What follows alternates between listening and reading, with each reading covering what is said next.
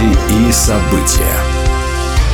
Здравствуйте. С новостями религиозной жизни в студии Екатерина Ватуля.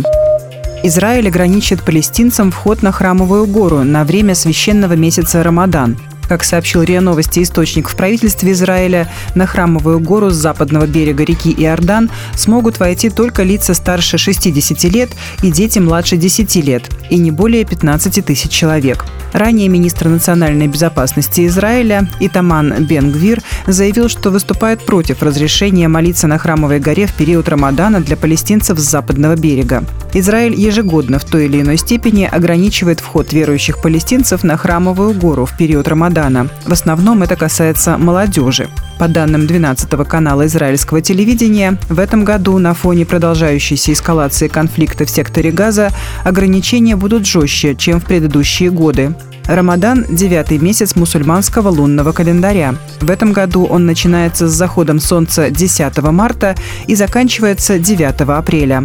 Статус Храмовой горы и Иерусалима в целом является одной из острейших проблем палестино-израильского урегулирования. В Токио завершился второй токийский миротворческий круглый стол, продолживший серию мероприятий под названием «Вне войны и на пути к примирению. Межконфессиональные миротворческие круглые столы». Инициативу их проведения выдвинула Всемирная конференция «Религии за мир», в мероприятии участвовали представители мировых религий из Японии, Индии, Иордании, Израиля, Мали, Мьянмы, Колумбии, Украины и других стран, а также представители России. Русскую православную церковь представлял заместитель главы синодального отдела по взаимоотношениям церкви с обществом и СМИ Вахтан Кипшидзе.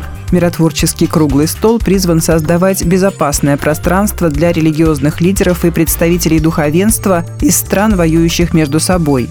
Здесь могут обсуждаться вопросы восстановления разрушенной инфраструктуры, преодоления социальных разногласий и содействия примирению для формирования более миролюбивого, справедливого и инклюзивного общества.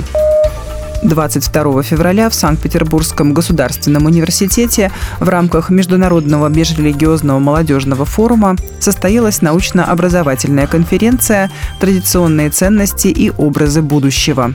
На конференции прозвучали также доклады представителей лютеранской церкви.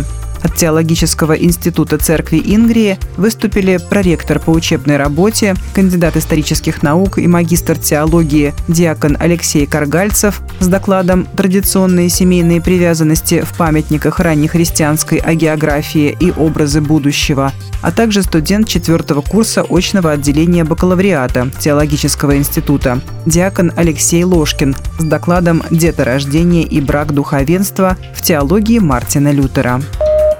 С 18 по 20 апреля в Москве пройдет четвертая Всероссийская медиаконференция евангельских христиан-баптистов из цикла «Церковь и СМИ».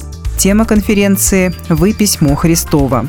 На конференции будут представлены все форматы медиаслужения, через которые можно донести письмо с благой вестью до людей всех возрастов, социальных слоев и народов.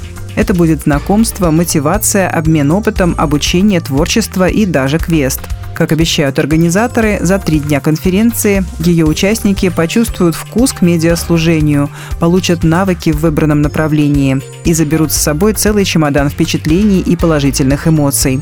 Ходе конференции участникам будут представлены тематические доклады, свидетельства об успешных медиаслужениях, интерактивные семинары и учебные мастер-классы. На конференцию приглашаются как начинающие, так и опытные медиаслужители, а также все заинтересованные в развитии медиаслужения. Место проведения – Москва, Церковь евангельских христиан-баптистов Голгофа. Будьте в курсе событий вместе с нами. А на этом пока все. С вами была Екатерина Ватуля.